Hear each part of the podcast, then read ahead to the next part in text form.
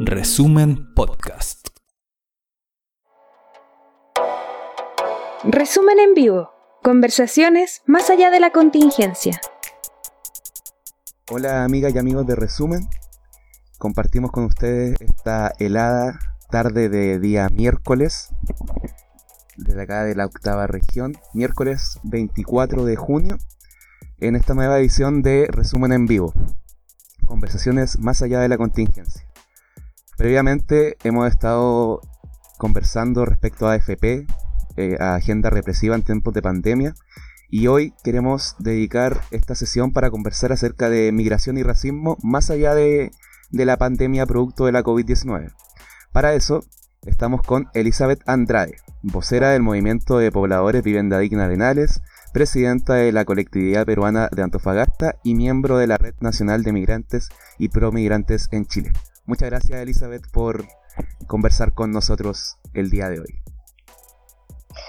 Eh, hola, primero un saludo especial para ti y para todos nuestros amigos, amigues y amigas de allá de Concepción. Eh, muy grato momento de poder compartir nuestras experiencias, pero lo más importante, creo yo, de no solamente escucharlas, es ver la forma de articularnos para seguir haciendo la fuerza de unidad que hoy Chile necesita. O sea, Chile ya despertó. Claro. Estamos cruzando una pandemia, ¿cierto? Pero necesitamos que esa mano solidaria y esa fuerza articulada es la que se necesita para poder salir adelante juntos más allá de, de la mirada si eres chileno o extranjero.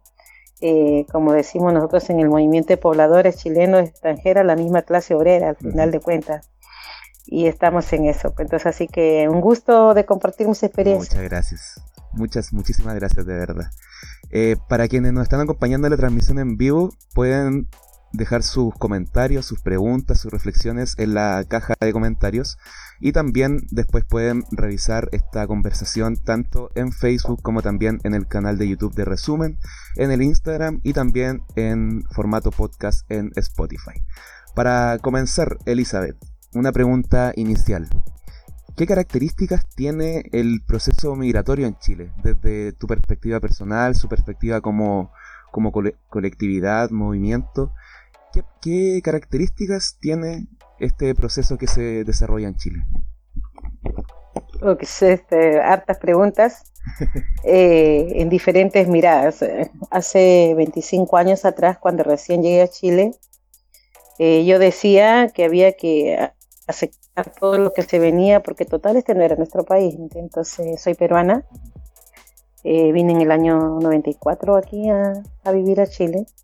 Y bueno, trabajé como asesora del hogar en, Arica, luego aquí en Antofagasta, donde ahora radico. Y se fueron cambiando las miradas, porque después decía, oh, ya contaba los días y las horas para irme cada diciembre a mi país y este, Navidad y Año Nuevo, que es lo muy clásico que hacen la gran mayoría de migrantes cuando está acá. Entonces, ah, no había una identificación intercultural con el proceso en el cual ahora estoy viviendo. Pasaron los años y se fueron, se fueron dando vueltas muchas cosas. Eh, si tú ahora me preguntas, Elizabeth, activista, miembro de una red y, presidenta de una colectiva, eh, ¿cómo se ve la migración? Se ve como en como el mismo Estado chileno. Del 0 al 40%, al, del 0 al 40 de vulnerabilidad estamos los latinoamericanos. Claro. Eh, y así sucesivamente hasta llegar al 70-80 donde los este, migrantes BIC tienen otra perspectiva, otra mirada y todo. O sea, no quiero entrar en detalles de quién es quién porque es fácil, es fácil mirar dos, dos fases nomás. Eh, cuál es la posición en la que el chileno mira a un español, por ejemplo, ponte tú, como a un venezolano, colombiano o un colombiano negro en esta circunstancia, o como en Santiago a uno de nuestros compañeros haitianos. Claro. Son dos miradas y dos perspectivas completamente diferentes. Con eso no quiero decir que somos una comunidad racista, aunque lo seamos, pero estamos en un proceso de construcción.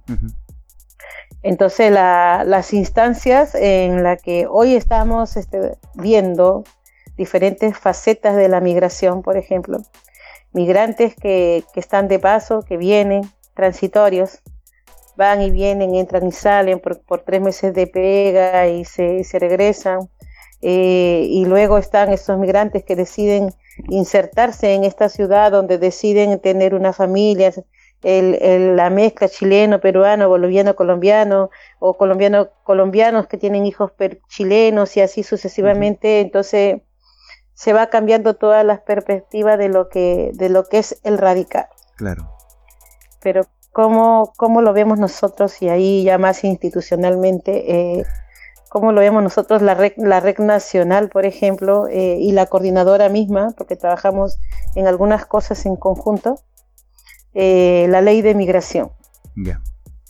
el Estado chileno no está contemplando el migrar. Eh, el Estado chileno no está contemplando ni siquiera a, sus propios connacionales que se encuentran fuera del extranjero. Simplemente es una ley que, no incluye, que es una ley de extranjería, que te puede expulsar por de o que, te da eh, cosas específicas y es más, o sea, no te integra en ninguno de los beneficios que, el Estado chileno debería ser por el simple hecho de ser persona. Artículo, artículo 1.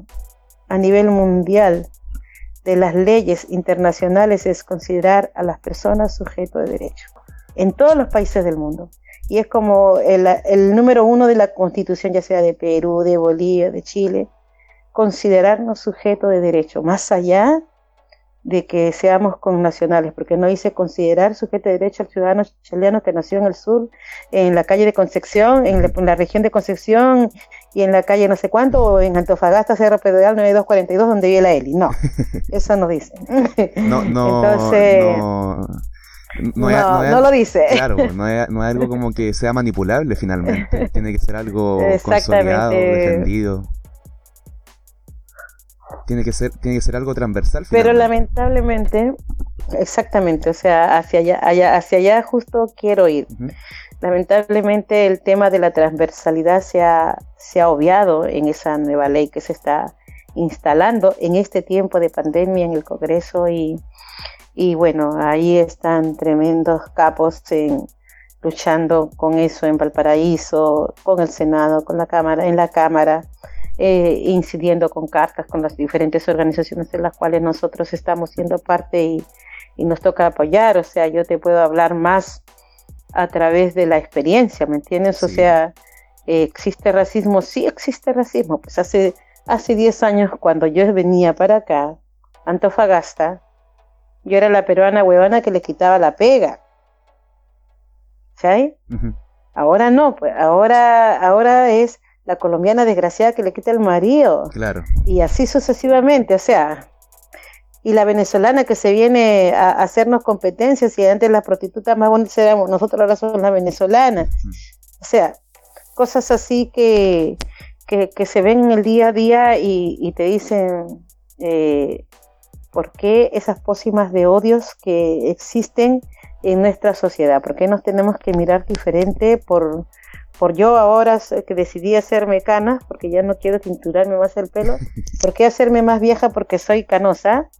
o por qué o porque soy gorda o porque soy flaca o porque soy alta y porque soy chica y todas esas este, pócimas de odio que lo único que hacen es rechazar el espacio comunitario en el cual tú puedes fortalecerte. Y eso desde tu casa. Las competencias malsanas que tu hermano mira cómo estudia y tú por qué no, qué flojo eres. Eh, no hiciste la comida tan rica como lo hizo tu hermana porque tú eres hombre y etcétera, etcétera. O sea, cosas que eh, estigmas y, ideologías patriarcales por las cuales nosotros hemos, este, nos hemos construido y así nos han hecho, pero como Chile despertó, tenemos que pensar de diferente forma, entonces necesitamos que que nuestra sociedad, eh, nuestra gente, nuestra comunidad comience a tener otra mirada, otra perspectiva. Y entonces, para, para más, como dicen ustedes, para más malacaya, nos llega la pandemia, ¿cierto? Claro. Y entonces ahí, eh, oye, estábamos juntos, eh, Chile despertó y ahora nos separan y cómo nos volvemos a unir para seguir haciendo trabajos colectivos. Y aparece el hambre, pues en medio de todo eso, y bueno, benditas las ollas comunes que se están realizando en todo Chile, porque es, es la fuerza de la organización y de la lucha en la resistencia en la cuales estamos inmersas nosotros. Entonces, benditas sean las ollas comunes porque ahí florece la mujer en todo su esplendor. Entonces, yo no, no soy, no quiero considerarme eternamente feminista, no lo soy, pero porque me falta mucho por aprender todavía, pero considero que el rol fundamental en, en todo esto lo estamos teniendo nosotras. Y eso, o sea, sin, sin menospreciar a nuestros compañeros que están al lado y, y que también lo están dando todo, pero como que eh, toda esta situación de conflicto, de, de pandemia, del mismo, de la misma revuelta eh, está puesta a faldas, entonces hay que decirlo, no se le puede dejar este, no se puede dejar eso, entonces dicen, bueno, aparecen las mujeres y por qué no podemos aparecer nosotros las migrantes. Entonces, la lucha será feminista, no será, bueno, yo soy feminista, soy mujer soy migrante, entonces las luchas serán juntas o no serán. Claro, es la Y en eso estamos acá. Finalmente, es como eso que tú planteas cuando, cuando me comentas que finalmente también es importante considerar la, lo cotidiano, por así decirlo, de, del hacer la política, como estos espacios que se dan, por ejemplo, en la casa, todos esos espacios de competitividad innecesaria o reproducir lógica que son ya irrisorias. Siempre han sido irrisorias, solamente que la hemos aceptado o también la han impuesto de manera muy muy bien hecha, por así decirlo, que casi pasa desapercibido hasta que la gente va despertando progresivamente igual y empieza a encontrar cosas que ya no son, nunca debieron ser aceptadas. Exactamente, es que lo que pasa que a, nosotros, bueno, yo tengo 52 años, eh, han pasado ya varias décadas y varias historias sobre mi vida. Eh, y nosotros era obediencia total a la palabra de mi papá, por ejemplo. Mi mamá decía algo, pero si mi papá cambiaba la versión, era lo que decía el papá. Y uno va creciendo de esa forma, o sea, siempre en esa mirada patriarcal donde el hombre, eh, el hombre toma un papel preponderante, pero a la vez violento. Y bueno, y consecuencia de todo eso lo sabemos, miles de millones de femicidios en el mundo entero, donde, donde se, ha, se ha desconstituido y desconsiderado a la mujer en el, en el ámbito laboral, no reconocidas, o sea, sueldos bajos, etcétera. Bueno, todo eso yo creo que todos nosotros ya lo conocemos muy bien. Este, no estoy desvalorizando el trabajo de nuestros compañeros, pero sí tenemos que reconocer que ahora hay una respuesta que se pide que se llama justicia. Justicia e igualdad, igualdad con equidad de género. Entonces la, la chiquilla de repente me dijeron eh, eh, a mí, Eli, porque no, cuando recién inició la revuelta el 18 de octubre, nosotros en Vivienda Digna decíamos, ya, chiquillas, salgamos, todo esto, que por aquí, por acá. Y en la primera semana de la revuelta, nos llega a todos los macros campamentos, este, así como un comunicado X, por voces de audios, y algunos vecinos reconocidos decían, eh, si los extranjeros deciden salir a marchar, eh, hay un código civil que dice que inmediatamente quedarán expulsados de su país. Que eso fue como un detonante para muchos, porque como le decía, el 75% de nuestros comités son migrantes. Sí. Entonces dijeron, no, nos van a expulsar, qué chucha. Entonces, entonces ahí yo bien, este, bien llora, porque como soy la vocera en cierta forma, ahí en el movimiento salí, ah, me tocó hablar eh, delante de una gran multitud de gente, habrían como unas 25 mil personas. Y no salí esa vez con mi polera de vivienda digna, sino salí con mi polera peruana. Con mi pañoleta de vivienda digna, pero con mi polera peruana y así me expulsen, dije así.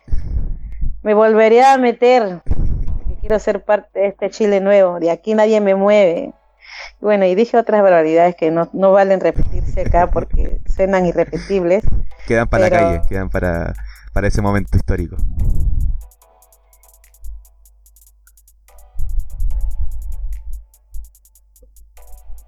Oh, se veía, ¿me escucha? Sí, sí, sí, sí. Ah, ya pensé que no, que en esos días se veía, eh, eh, era muy, muy, muy impresionante la fuerza de, de, lo que pasó en Antofagasta y bueno, ya lo que ocurrió en, en Bonilla y todo eso, que están todos muy cerca de, de nuestro macrocampamento, entonces nos dio la, la oportunidad de decir, este, aquí no se necesita de decirte qué es lo que tienes que hacer, sino el pensar cómo es que lo tenemos que hacer y de qué forma. Entonces ahí empiezan los procesos de empoderamiento de la vecina, ya así vamos todos. Y un 12 de noviembre de ese mismo año salieron mujeres, niños, abuelitos a, a unirnos a, a, la marcha gigante, gigante, pero muy gigante de las Poblas Unidas allá en Antofagasta, acá en Antofagasta. Y fue una de las más, de las más reprimidas, por cierto. Se venían desde la chimba caminando, mucha gente, mucha gente llegaban a la bonilla y cuando llegaron a la bonilla salimos nosotros que estábamos muy cerca, ya nos unimos a la marcha y todo eso y, y bueno, sin, sin, ninguna piedad los carabineros, eh, bombas lacrimógenas, guanaco y habían niños, personas mayores, claro. solamente estaban caminando, festejando y, y bailando este chilo nuevo que ellos andaban pidiendo. Entonces, después de, después de todo eso, en lo que se, se fue muy alborotado, eh, se decidió, eh, algunos vecinos ya no tomar un poco de repliegue con respecto a las manifestaciones porque cada día se volvieron más, más violentas. Más álgidas, ¿no? más potentes. Sí, más, más potentes. Entonces ahí ya solamente quedaban los que eran como muy radicales y todo. Entonces después empezaron a acosar a los dirigentes eh, y, y, ahí el repliegue fue mucho más fuerte, pero ahora eh, los chiquillos este, lo siguen dando todo de otra forma y, y siguen contando con nosotros. Entonces, eh, nosotros como macrocampamento, los arenales, o sea, siempre ha estado como más expuesto porque se organiza, nada más que eso. Claro. Entonces, cuando te organizas, llama la atención y bueno, tenemos muy buenos comunicadores sociales que son los mismos vecinos y vecinas las que mueven eso están ahí como muy pendientes, nuestros periodistas marcando en vivo lo que vamos haciendo el día a día. Para los que no lo saben, los Arenales Rompiendo Barreras, página de Facebook. Perfecto, el dato. Eh, está, están día a día eh, mostrando lo que nosotros hacemos. Entonces, es por eso que llama mucho la atención que como nosotros, este, siendo de otro país y siempre eso, estamos queriendo unirnos en este, en este Chile nuevo. Y ahí viene la pregunta que yo le digo, ¿por qué de otro país? Si estamos viviendo aquí, somos parte de esta historia. Nosotros también queremos construir Chile. Chile ya, ya sufrió lo que tenía que sufrir, ahora necesita de tener otra mirada. Y siempre, y siempre lo, siempre lo digo, siempre lo digo porque es súper interesante esta, esta, esta parte y, y también como de risa me decían a mí, ay, que el pisco es chileno y que el pisco es peruano y bla, bla, bla, puro cuento ya. Un día me fui a, Perú y me llevé el pisco capela a mi, a mi casa. El más rasca todavía. y porque me gusta, bueno, hay que decirlo. Y preparé el pisco sour en, en, mi casa sin que ellos supieran que yo estaba preparando pisco sour con pisco capé. Y, ah, chiquillas, pisco sour, bienvenida, que Perú, que nos, ya, yo les voy a preparar un rico pisco sour. Ay, qué rico este pisco, que por aquí. Ah, el pisco es peruano, sí, es peruano, muy bien. Están tomando pisco peruano con pisco chileno. Pa, y, y, bueno, la misma historia la hice acá con amigos que tengo acá, compadres, todo. Traje quebranta, que es muy rico también, peruano. Uh -huh. Hice la misma, lo mismo, la misma dinámica y o sea y les encantó y todo o sea para y les decía vieron ustedes que, que no hay ninguna diferencia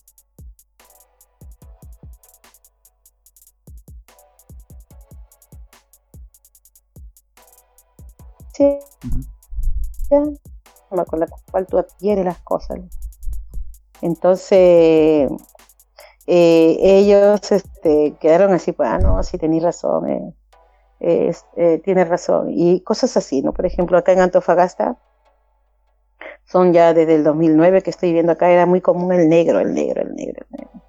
Pero cuando vino la ola latinoamericana, iberoamericana, que aparecieron las, colombianas y, y venezolanas, ahora acá es una diversidad de color impresionante, de ropa, de todo, y que les gusta a la gente. Yo creo que en Santiago y en otras regiones igual, porque ellas trajeron el color a Chile. Entonces yo le digo, ¿vieron que ahora no es muy bonita esa blusa que te ponías a la blusa negra? Antes era la vida negra, ahora es la vida alegre, le digo así. y se comienza a reír. Entonces eh, pongo todos estos ejemplos para entrar en la base central que es la interculturalización. Claro. ¿Entiendes? Entonces si nos relacionamos los unos a los otros, no, no vamos a poder, no vamos a poder decir que somos diferentes, porque somos iguales estamos en una meta, eh, eh, estamos luchando por un mismo fin. Todos queremos, en el caso de nosotros como movimiento de pobladores, todos queremos la vivienda digna, una vivienda digna. Todos criticamos los yetos de Santiago, las cajas de fósforos que hay aquí en Antofa. Nosotros queremos una vivienda digna. Entonces no se le puede discriminar a una persona por dice ser de otro país, negársele ese derecho. Entonces comienzo, otra de las cosas que se comienzan a decir y que yo mucho lo cuestiono es que vengan eh, cátedras, este, universidades y todo, a trabajar con los migrantes. A ver, ¿y qué cosa quieres saber de los migrantes? ¿Por qué migrante? ¿Por qué no chileno? ¿Acaso somos nosotros monitos de investigación? ¿Qué es lo que van a ganar con nosotros? Eso pasa muy seguido en, la, en las investigaciones de la universidad. Exactamente, porque quieren saber el por qué y que no No, pues es que mientras cuando tú vengas con este sistema acá, no lo vas a encontrar.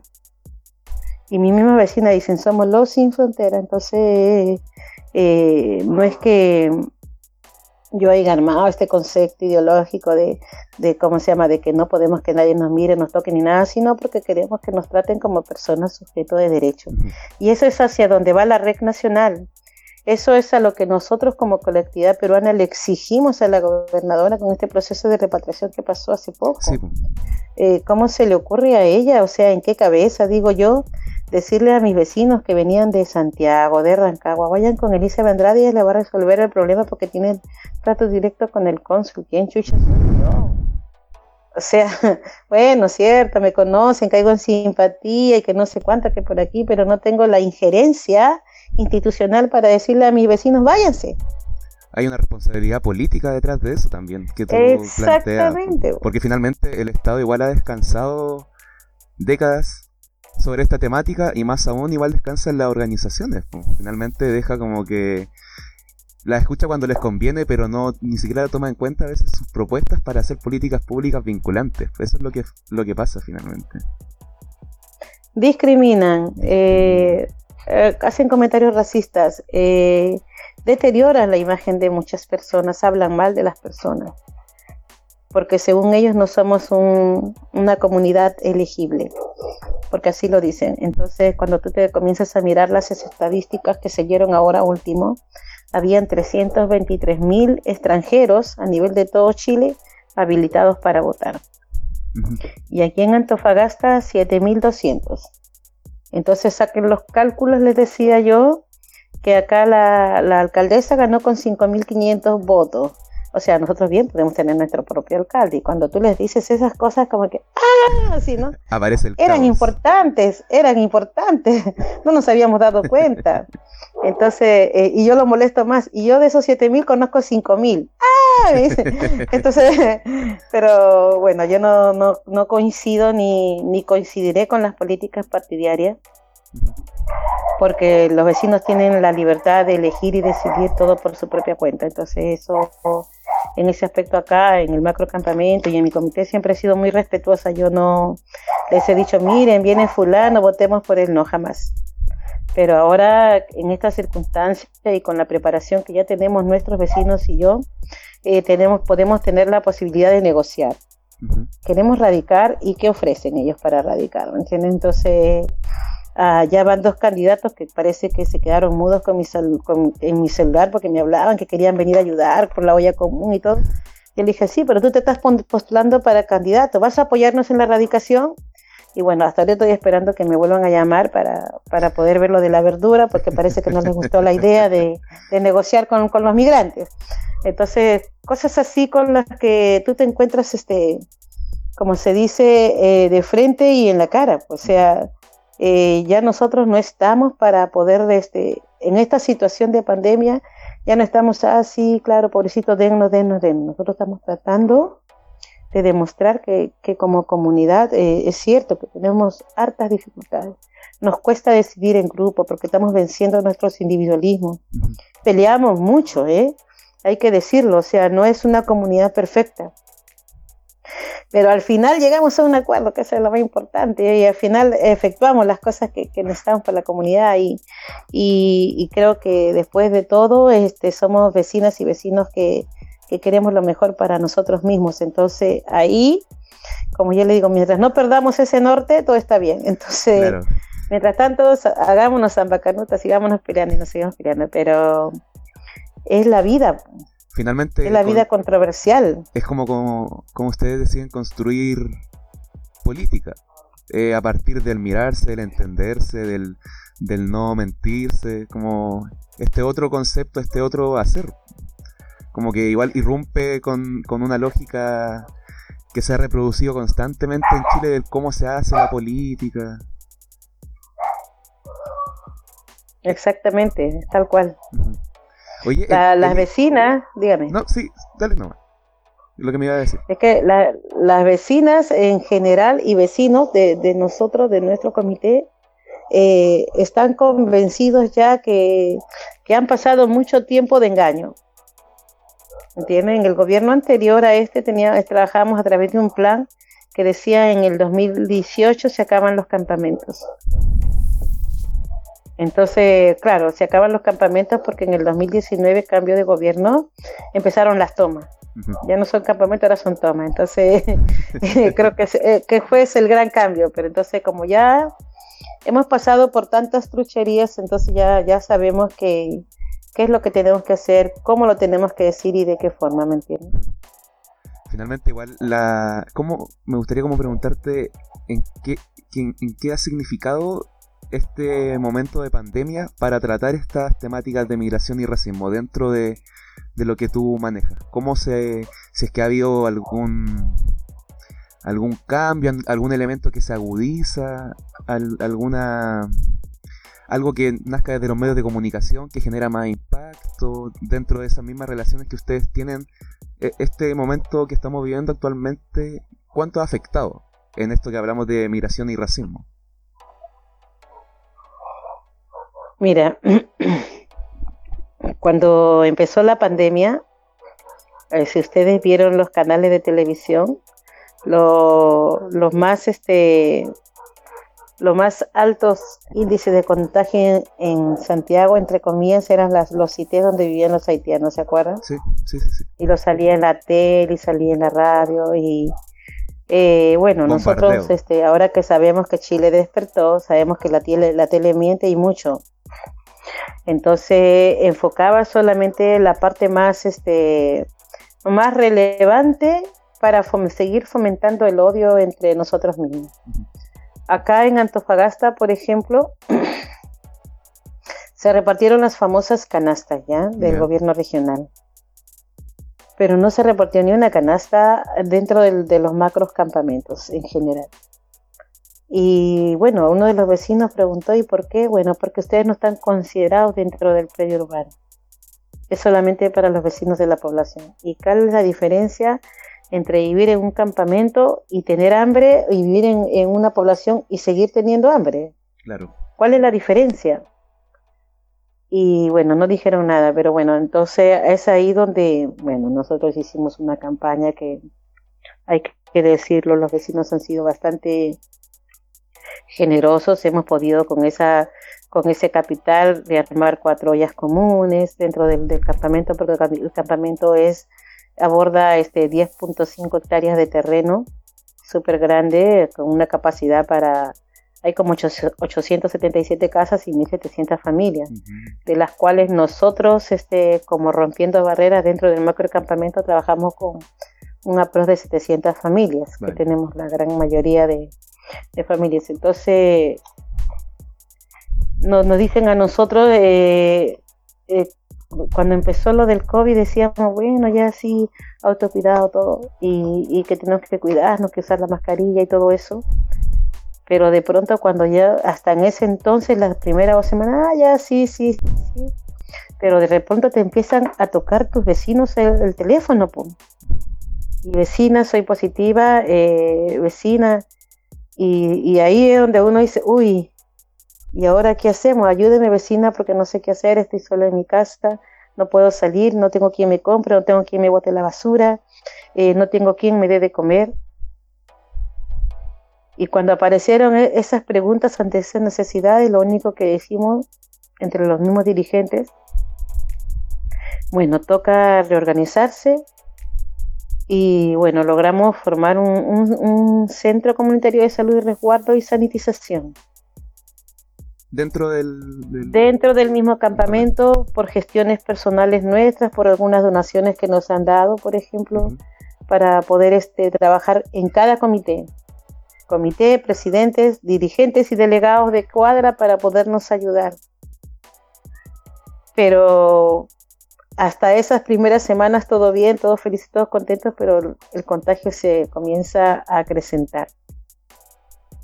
Y el miedo también, por cierto, pues o sea, llegan todas las noches cuando yo estaba todos estos días muy expuesta fuera de mi casa y yo toda la noche llego a mi casa con coronavirus, pues a tomar aspirina, limón, que que no sé cuánto, que por aquí, porque eh, a pesar de que mandamos una carta a, a Seremía de Salud para que nos dé unos tips de orientación de cómo es que tenemos que manejarnos y de qué forma, hasta ahorita la estamos esperando, pues entonces lo único que hemos hecho es acudir a nuestras propias redes, a los comités de resguardo de salud que estuvieron dentro de la revuelta, que nos dieron, nos dan orientación para poder decir, no, chiquillos, tienen que tomar esto, esto, esto, nuestras vecinas, que no, no hay necesidad de decir sus nombres, que trabajan en aseo de hospitales, nos han traído material EPP, y no les voy a decir cómo, para cuidarnos. Claro.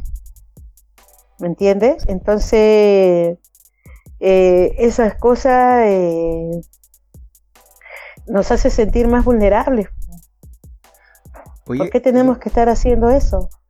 Eli, mira, aquí hay una pregunta que nos, que nos dicen de cómo evalúan ustedes el trato del Estado chileno hacia las y los migrantes por la pandemia COVID. Creo que va en la línea igual de lo, lo que tú me decías recién, por el ejemplo de las cajas, que ya ha sido controversial, por decirlo bajo, pero en el caso de usted, que tú me presentas es, es mucho más grave porque ni siquiera se considera dentro de, de esa población a la que va dirigida, ¿cachai? Es como que es una política pública asistencial finalmente, no, no existe. Como... ¿Qué, qué- cuál- Estuve, estuve en un streaming en igual, porque no sé, parece que les gusta lo que les digo, no sé, me llamo por todos lados. En un streaming del INDH Ah, perfecto. y les comentaba, les comentaba a ellos, porque también he cuestionado mucho al INDH. Es un instituto súper bacán, que en su tiempo fue bueno, pero que está dormido, para qué decirlo. Ujú. hay que decirlo con su Ellos lo saben y se los he dicho en su propio, en su propio foro de ellos se los he dicho. Eh, ¿Cómo se llama? Y yo le dije algo, mira, cuando el Estado desaparece, la solidaridad florece. Y esa, esa ha sido la única forma por la cual nosotros, este, para responderle la pregunta al vecino que pre- o vecina que preguntó, esa ha sido la única forma por la cual nosotros hemos podido lograr o estar eh, sos- sosteniendo esta pandemia. Sosteniéndonos, pues, entonces ya hemos aprendido a manejar el Zoom, por ejemplo, Perfecto. hemos aprendido a manejar el Excel, por ejemplo, para poder decir, ya, a ver, este, sin necesidad de poner nombres, ya, invento, eh, ranchito, ¿cuántos contagiados? Eh, bosque, ¿cuántos contagiados? ¿Cuántos están críticos? ¿Cuántos están de alta? ¿Cuántos están en- haciendo cuarentena en casa? ¿Cuántos están en, en, en- en, este, residencia sanitaria? ¿Cuántos han sido las familias enteras? Bueno, nosotros acabamos hace, hace poquito de tener una baja. El día sábado falleció una vecina nuestra por COVID. Y bueno, ha sido un golpe bajo para nosotros también porque era una vecina súper, súper querida y, y, y no lo publicamos el nombre ni nada porque fue decisión de la familia no hacerlo. Entonces nosotros también en ese aspecto, eh, no respeta. porque queramos hacer rating de nuestros trabajos, este, lo- lo- pero también respetamos la privacidad de la familia, Claro. decisión de ellos. pero lo comento porque, o sea, eh, fallece y fuera de su, lugar donde yo me imagino hubiera querido ya morir y, y con su familia, ¿me entiendes? Entonces acá con uno, de sus pocos hijos acompañándose y ni siquiera poderse velar, ni nada, por todo lo que implica el COVID, ¿me entiendes? Entonces, ante esas circunstancias, este, lo único que nos queda a nosotros es seguirnos juntando, romper la cuarentena, salir a, las sedes, a los centros de acopio, reunirnos y, pedir ayuda a las organizaciones sociales. Nosotros aquí en los Arenales, por ejemplo, Trabajamos directamente con Fractal, con el mismo movimiento de pobladores. Trabajamos con la Universidad Católica del Norte que nos ha ayudado muchísimo con el tema de algunas cajas. El servicio jesuita migrante que, se ha hecho presente con el tema de la repatriación de los peruanos. también sé que con nuestros hermanos colombianos y bolivianos en otras sedes porque los vecinos peruanos estuvieron aquí en el macrocampamento 60 viviendo de la solidaridad de los vecinos y vecinas, o sea, y escuchar, por ejemplo, a, una vecina peruana, me decía, señora Eli, me decía, no veo la hora de irme, me dijo así, ¿por qué? Le dije así, tengo mucha pena porque, bueno, nosotros estamos, si tú ves atrás es madera nuestra, mi casa, pues es pura pared de, de, madera. Y estamos muy pegados los vecinos. Y la sede donde ellos estaban, estaban pegadas a casas. Y dice que una tarde ya estaba sola, que los chicos habían salido a, comprar, no sé qué cosa, estaba sola y escuchaba que una de las mamás le decía, vaya a llevar el pan a los peruanos. Y que el niño le decía, mamá, pero nosotros no vamos a tener que comer. Sí, pero nosotros no las podemos arreglar y ellos no tienen, vaya a llevar el pan a los peruanos. Y ella llorando me decía, señora, o sea, nos están dando lo que no tienen. y ya no quiero que ellos este, se estén sacrificando más por nosotros. O sea, fueron semanas muy complejas, pero que el macrocampamento respondió, ¿me entiendes? Y, y respondió mucho más porque hasta ahorita, hasta ahorita ni siquiera una autoridad ha sido capaz de decir, oye, ya se fueron, por si acaso, porque la que gestionó la salida y la repatriación fui yo con él, directamente con el cónsul. Entonces, eh, cosas así que no deberían de pasar. Y ahí es donde entra el racismo en todo su esplendor. Porque si viene una, una brigada de, otro, de otros continentes que no son latinos, hasta avión de primera clase se lo ponen para irse a su país. ¿Me entiende? Y, eso está muy, pero muy claro. Y pasó también con, con, con, nacionales chilenos que han venido para acá, que nos han contado cómo han sufrido marginaciones en sus consulados en otros países. Entonces no es solamente un problema de Chile, es un problema de todos los estados latinoamericanos que, miran por muy debajo la migración latinoamericana. O sea, los latinoamericanos somos los invisibles, los latinoamericanos somos las personas que, que empobrecemos porque no tenemos una profesión digna, porque podemos ser técnicos nada más, o asesores de hogar, o lavaplatos, o qué sé yo, limpiacarros, o maestros de la construcción, porque no nos dan la oportunidad para hacer otra cosa más. Entonces, eso es discriminación y racismo en todo su esplendor. Y eso es a lo que nosotros como parte de la red, eh, como parte de la colectividad decimos, no, somos sujetos de derecho, te, tengo que considerar a ti y a mí me preguntan, ¿eres chilena? Sí, soy chilena, porque a veces ya tengo el modismo, 25 años acá y todo. ¿Eres colombiana? Sí, parce, soy colombiana. Oiga, ¿qué es boliviana? Sí, soy boliviana. Ve, pues sí, soy, boliviana. Porque eh, cuando me dicen así, lo que yo les trato de dar a entender es que aquí no interesa la nacionalidad por la cual tú estás este, en, el lugar donde tú estás viviendo, estás construyendo una ciudad, una ciudad justa, una ciudad digna, este, es un espacio donde nuestros vecinos y vecinos nos tenemos que mirar con respeto. Hasta hace antes de la revuelta, Cerro Pedregal era un barrio muerto, Ahora usted camina por ahí, encuentra a los niños jugando por la calle, a las vecinas fumándose un puchito y, viendo a ver si hay alguien afuera, porque ya los tecitos rebeldes no se pueden hacer. Claro. Hicieron. Entonces, eh, esa parte de ese Chile nuevo es el que nosotros necesitamos, que nos fortalece, que, que, nos, ha, que nos ha dicho es cierto. Hemos tenido varios, varias víctimas fatales, eh, varias personas que han quedado en condición de discapacidad. Es cierto, tanto extranjeros como, como chilenos, pero se está construyendo una nueva historia.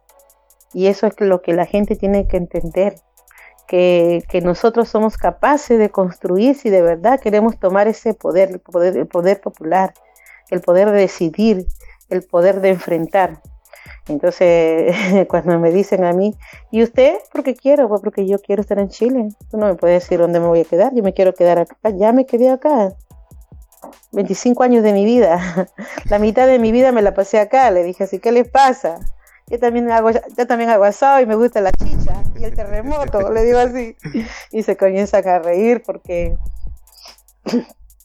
le encuentran un poquito de, de ¿cómo se dice? De, eh, de picardía a, a, las frases racistas con las cuales se están enfrentando. Entonces yo le digo, no, pues amigo, ¿cómo así? Si también te gusta el ceviche.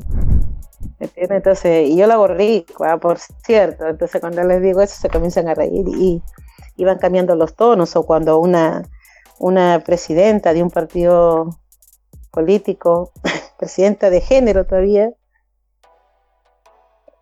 nos suele decir a nosotros que ellas son diferentes porque vienen de una descendencia inglesa y what the fuck hello ¿qué? ¿cómo? Bájese, bájese de ahí por favor perdónenme mamita todos somos indios usted es mapuche pero están, estamos aprendiendo entonces estamos atendiendo no somos diferentes Claro. Y eso, eso es a lo que va la, la comunidad migrante, la comunidad que se organiza. Y allí hay una campaña muy hermosa que de ahí te voy a pasar un video de Perfecto. La humanidad somos todos, que lo hizo la REC Nacional, donde muestra que en estos tiempos de pandemia eh, somos capaces de resolver juntos, ¿me entiendes? Articulados y unidos, o sea, y en un Chile que, que quiere, que, que es esperanzador, yo creo que nos decía una, una amiga nuestra que es media artista, así como media poeta, Chile está pariendo con dolor porque van a hacer algo que viene con amor y eso es cierto. Y nosotros también vamos a ser parte de ese. Somos ya parte de ese. Estamos en, en ese proceso de, de construcción. Oye Eli, ha sido un gusto conversar contigo. Estamos llegando ya al cierre de esta conversación. De verdad tu, tu experiencia eh, es muy... Es, un, es un insumo súper importante de considerar. Para mí, por lo menos en, esta entrevista, ha sido muy esperanzador, por así decirlo, escuchar y escucharte em, todo lo que tú has planteado. Sobre todo hay una frase que anoté, por ejemplo, cuando el Estado desaparece, la solidaridad florece. Yo pienso que igual es una buena sistematización de su experiencia también en este en este ir y venir que es la construcción histórica de, todo y todas. No sé si quieres dejar algún, alguna reflexión, alguna invitación antes de despedirnos. Eh, algún algo, algo que no sé, tengamos que escuchar, revisar, estar atentos, más allá también de, de, cuestionarnos y avanzar en la construcción política de este nuevo Chile que tú, que tú has planteado. Bueno, sí, primero eh, voy a hacer mi propaganda. Seguimos en campaña, parando la olla en los arenales. Eh, una campaña contra el COVID y el hambre, que estamos todas nosotras, este, las vecinas organizadas, tratando de sacar adelante eh, esta pandemia. Y lo otro es que, a pesar de que no miremos con, con tanto dolor esta, esto que nos está sucediendo que, no miremos con tanto miedo ni, ni que, oh, qué terror, nada, sino al contrario, miremos que estos momentos difíciles que está viviendo Chile y el mundo entero nos permita para podernos cuestionar hacia nosotros mismos cómo es que estamos avanzando como personas, cuál es la mirada que, que, tú le estás dando a tu vida, el, el, proceso de, del quererse, porque si tú te cuidas es porque te quieres. Si yo me cuido es porque me quiero y porque quiero al que está al lado mío. Cosas que, que insulsamente, con la tal cantidad de muertes que se está dando en el mundo entero, es por la falta de desamor. Porque es esta pandemia, eso es lo que, a pesar de que no nos podemos tocar, a pesar de que no nos podemos dar un abrazo, esa pandemia, eso es lo que nos está pidiendo, un proceso de amor y de solidaridad. Eh, la gente tiene que empezar a amarse para poder amar a los demás y dejar de, dejar de ser un yo para ser un nosotros. Y ese, ese nosotros se ve reflejado ¿dónde? En las ollas comunes, en los cordones solidarios, eh, en las infinidades de organizaciones colectivas que, que se está dando que se está dando a nivel nacional y en el mundo entero. Entonces hay un hay un grupo en el cual yo pertenezco que es un se llama COVID latinoamericano COVID en el mundo entero donde tú ves este, las experiencias de los diferentes países y en todos en todos los países sale una olla común y una olla común a leña. Es impresionante en Bélgica, en Europa, eh, en Ecuador, en Perú, en Chile, las mujeres cocinando a leña. Entonces, eh, esa, esa es la...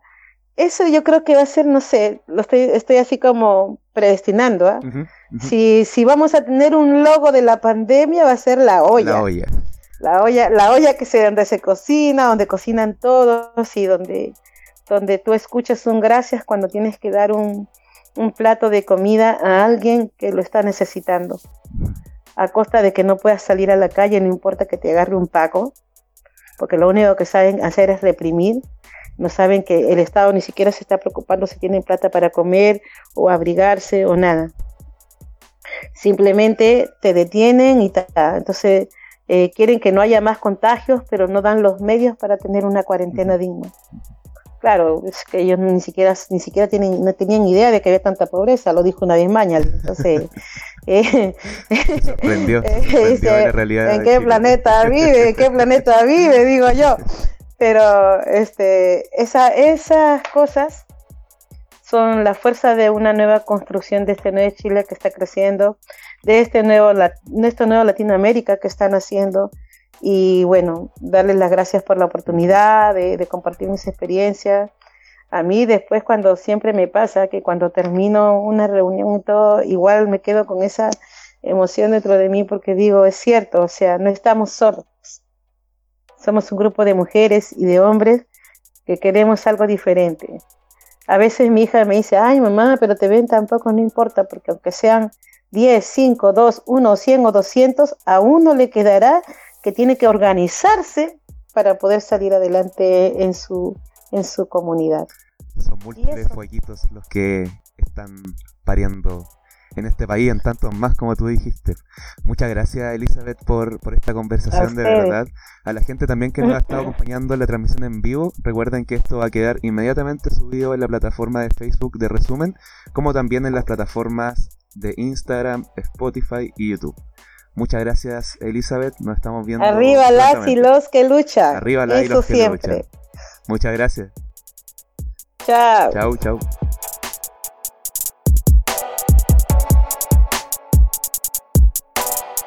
Revisa más contenido en nuestro sitio resumen.cl y síguenos en redes sociales.